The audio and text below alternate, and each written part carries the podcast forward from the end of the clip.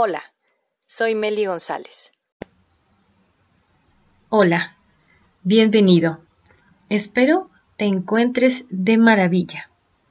En esta ocasión seguiremos hablando de deporte, específicamente de ciclismo. Y la invitación es que, por favor, respetes al ciclista. El caso más reciente de un suceso pues no tan agradable para, para la comunidad ciclista y yo creo que para pues para la sociedad en general es pues el caso de un pequeñito ciclista de 13 años de edad que murió atropellado. Esto en, al parecer, en Colombia. Y pues la, la, la imprudencia al volante, el descuido, el exceso de velocidad, la falta de capacitación para manejar un vehículo motor, em, son muchos los factores que pueden provocar un accidente vial. Eh, no me atrevería a decir eh, realmente la causa de la muerte del pequeñito, no tengo esa información, pero pues finalmente esto nos debe de alertar y debemos de tomar conciencia de que no solamente los vehículos motores circulan por las veredas, las calles, las carreteras, cualquier tipo de, vialidad o de camino. Eh, los accidentes viales son la principal causa de muerte, independientemente del medio de transporte. Es una de las principales causas de muerte.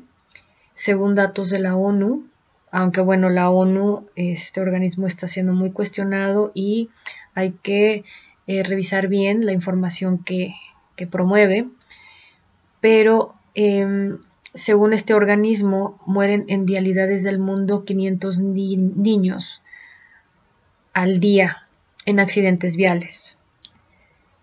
Eh, como comento, pues este, este dato habría que, revisarlo. Puede ser que en la actualidad sean más o menos los niños que, que mueren, desafortunadamente.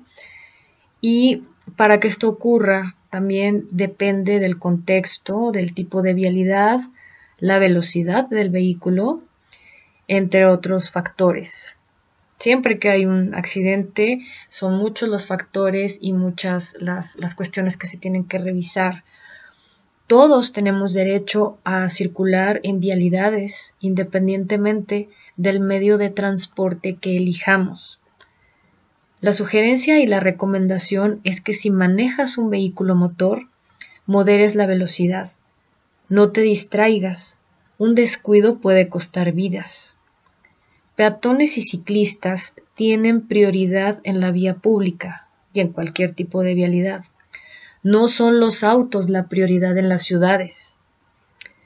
Primero son peatones, después ciclistas, después transporte público, transporte de carga y hasta el final de la prioridad son las motocicletas y los vehículos particulares.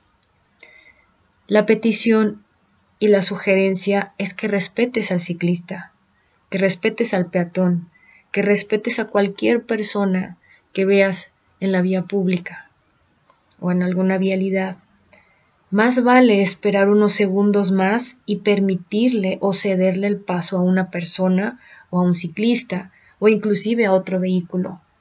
El descuido, la alta velocidad cuestan vidas. Esto es una reflexión para todos. También peatones y ciclistas debemos de tener mucho cuidado cuando cruzamos alguna vialidad, pero obviamente que eh, pues la prioridad, como lo comentó, pues son las personas más vulnerables en la vía pública, las personas realmente más vulnerables. Eh, y dentro del grupo de peatones, pues bueno, hay diferentes tipos de, de personas que tienen todavía más vulnerabilidad, como las personas adultos mayores, los niños, las personas con dificultades para desplazarse. Entonces, por favor, respeta al ciclista, Respeta al peatón, respetémonos todos en la vía pública. Te deseo un excelente día y gracias por escucharme.